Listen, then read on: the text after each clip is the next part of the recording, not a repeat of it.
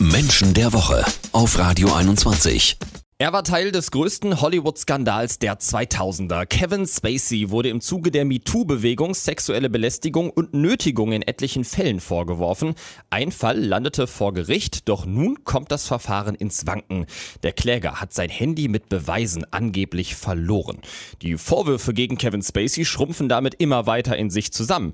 Er wird gestern an seinem 60. Geburtstag, könnte ich mir vorstellen, durchaus ein bisschen erleichtert gefeiert haben, oder Mira? Ja, gehe ich auch mal von aus, kann man ja auch verstehen. Der äh, Fall von Kevin Spacey ist ja wirklich riesig, ja, aber Chancen, sich so komplett zu rehabilitieren, hat er wahrscheinlich trotz allem nicht, auch wenn dieses eine Handy da jetzt verloren gegangen ist. Was glaubst du, wie kommt er persönlich damit klar? Wie schätzt du das ein, dass er quasi das Wissen hat, dass er niemals wieder dahin kommen wird in diesen Schauspiel-Olymp? Das wird sicherlich sehr schwierig für ihn sein, aber auf der anderen Seite ist er ein Mensch, der in der Lage ist, sehr schnell von Problemen abzulenken. Aha. und äh, sich auf äh, die Sonnenseite wieder zu konzentrieren. Also Karriere, ich meine, das ist natürlich ein harter Einschnitt, aber trotzdem gibt es Menschen, die haben dieses Talent, ähm, alles, was im Leben passiert, umzudrehen, so als würde man von einer anderen Seite auf eine Medaille schauen, so ja. nach dem Motto, die dunkle Seite sehe ich nicht, ich gucke wieder auf die helle Seite. Aber ist Und das so ein Mensch ist Kevin Ist das Spacey auch. eigentlich eine Form von Verdrängungsprozess, Absolut, na klar. die, ja, sage ich mal, auch relativ gefährlich werden kann?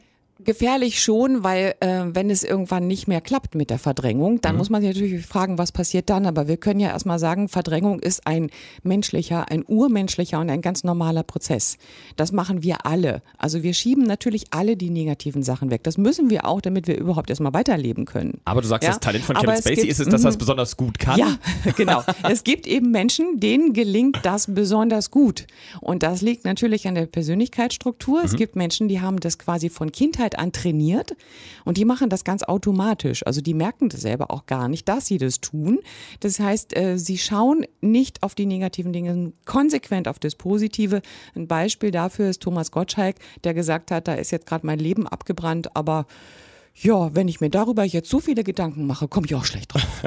Von Kevin Spacey, das ist auch ganz interessant, dringt so gut wie nichts nach außen seit dem Skandal, was das über seine Persönlichkeit aussagt und welche Typen gerade in einer Drucksituation extrem nach vorne preschen, also das Gegenteil von Kevin Spacey quasi tun würden, das hören wir gleich hier bei Menschen der Woche. Menschen der Woche. Mira Mühlenhof hat gerade bei Menschen der Woche gesagt, Kevin Spacey gelingt es auf unglaubliche Art und Weise, diesen ganzen Skandal eigentlich zu verdrängen, von sich wegzuschieben, nicht zu nah an sich ranzulassen. Außerdem, und ich frage mich jetzt, ob das dazu passt, ob das irgendwie äh, damit was zu tun hat, ist er ja komplett abgetaucht während dieses ganzen Skandals.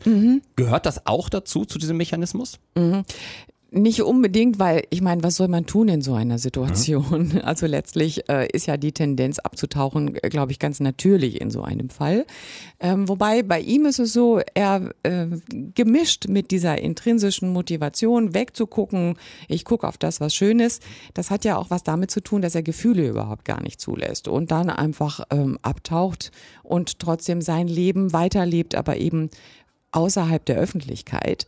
Ähm, sein Bruder hat mal über ihn gesagt, ähm, dass Kevin Spacey eine leere Hülle ohne Gefühle ist. Und das beschreibt ihn, glaube ich, ganz gut, wenn man in seiner Persönlichkeit schaut. Also da ist so viel Verdrängung da, dass auch die, Po- also dass keine Gefühle mehr da sind. Und er sitzt wahrscheinlich irgendwo in der Karibik mit einem netten Drink und, und versucht, ja, also ich, ich, ich wei- weiß ja auch nicht, wo er ist, ja, Aber aber, es doch- würde denn mhm. zu ihm passen.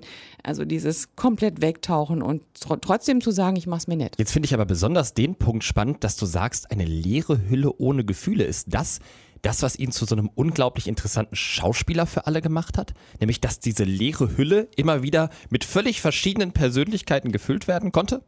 Das ist die Frage. Es gibt ja un- unterschiedliche Techniken, sich dem Schauspiel äh, zu nähern. Das eine ist wirklich, die eigenen Gefühle zuzulassen, also die eigenen Gefühle zu nutzen, die man ja hat, um dann etwas spielen zu können. Ich meine, dafür wäre das natürlich kontraproduktiv, wenn ich selber gar nicht an meine Gefühle rankomme. Wie soll ich dann Gefühle von anderen Menschen darstellen? So, das ist die eine Variante. Dann gibt es aber noch den anderen Ansatz, dass ich möglichst leer sein soll, um dann eben ganz viel spielen zu können. Und ich denke, bei ihm ist es eher die letztere Und das Variante. ist schon krass. Du sagst, er ist sowas von leer. Da, Ja. da schlummern nicht so viele Emotionen. Ja, das kommt natürlich aus diesem Verge Ja. Verdrängungsprozess und er hat, wenn man sich mal seine Lebensgeschichte anschaut, auch allen Grund gehabt, ehrlich gesagt, seine Gefühle zu verdrängen, weil da war nicht viel Schönes dabei.